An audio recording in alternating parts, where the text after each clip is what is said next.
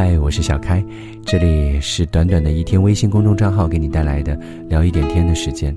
嗯，再过两天就是清明节，过完清明之后，雨水相对来说可能就会少一些，给我们带来的是一种阳光灿烂的天气，天气也会暖和起来。暖和起来之后，我就可以去运动了，会有感觉，好像这段时间觉得整个人都要发霉了，而且会有感觉很懒散。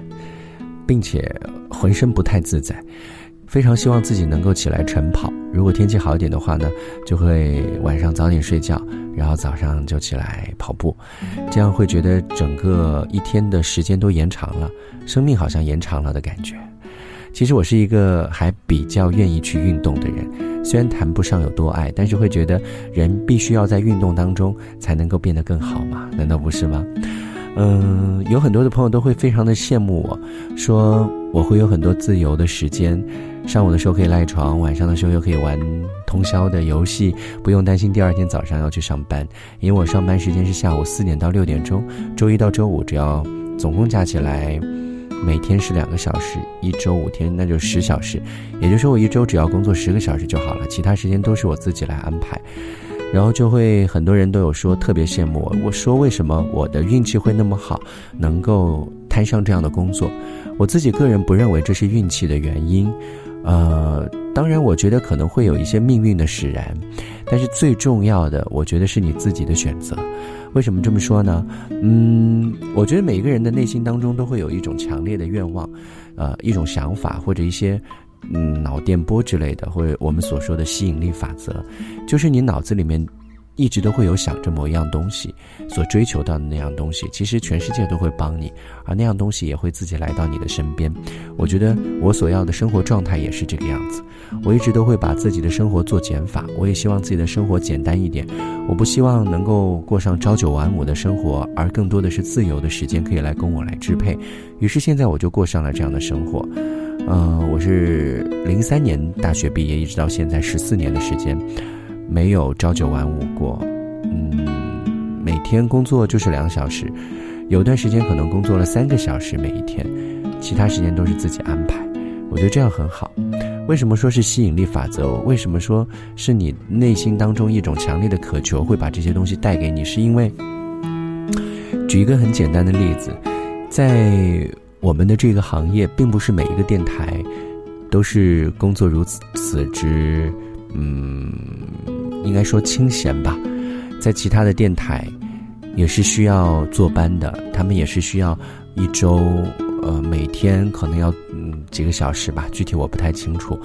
所以那个时候我就想说，可能去到这样的工作单位，去到这样的电台会比较稳定。嗯，但是没有自己的时间，或者少了自己的时间，我不想去这样的工作单位，所以就放弃了一些机会，最后还是留到了我觉得可以保存自己比较自由工作状态的工作单位。这就是选择，就是这也算是吸引力法则当中的一种，因为并不是你没有机会去选择别的生活，而只是当别的机会来临的时候，你会知道那不是你想要的，所以其实不自觉或者自觉的，你可能。就已经把你和他们给阻隔开来，在你的工作当中，我相信也是这个样子。其实你现在的生活过得好或者不好，都是你内心所吸引过来的。以前有那本书叫《吸引力法则》，我看了蛮多遍，我会觉得有它一定的道理。有的时候，并不是说你去意淫一些你觉得虚无缥缈的东西，而真正的就是在你内心当中很强烈的，你想要得到这样东西，感情。工作、生活很多方面，我觉得都是这个样子。其实说到底，我想就是你要强烈的渴求一样东西，尽最大的努力。但是我们要做最坏的打算。如果没有得到，你也不要抱抱怨这个抱怨那个。其实无非有很多的事情，可能也是要摊上一点点小小的运气的。你说呢？好啦，那我们就一起来期待清明节假期之后。能够有比较好的阳光和比较好的天气，我们早上一起起来跑步好不好？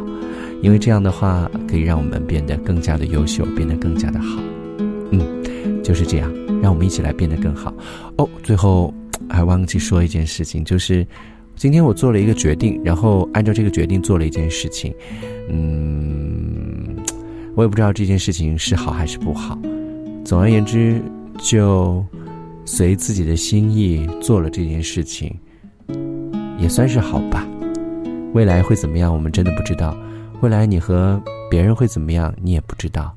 未来你会和自己怎么样？我相信你是知道的。好了，我是小开，我们下一期聊一点天再见。最近可能会出一期，嗯，一天电台，大家可以来锁定关注我的微信公众账号，在微信当中搜索“短短的一天”就可以了。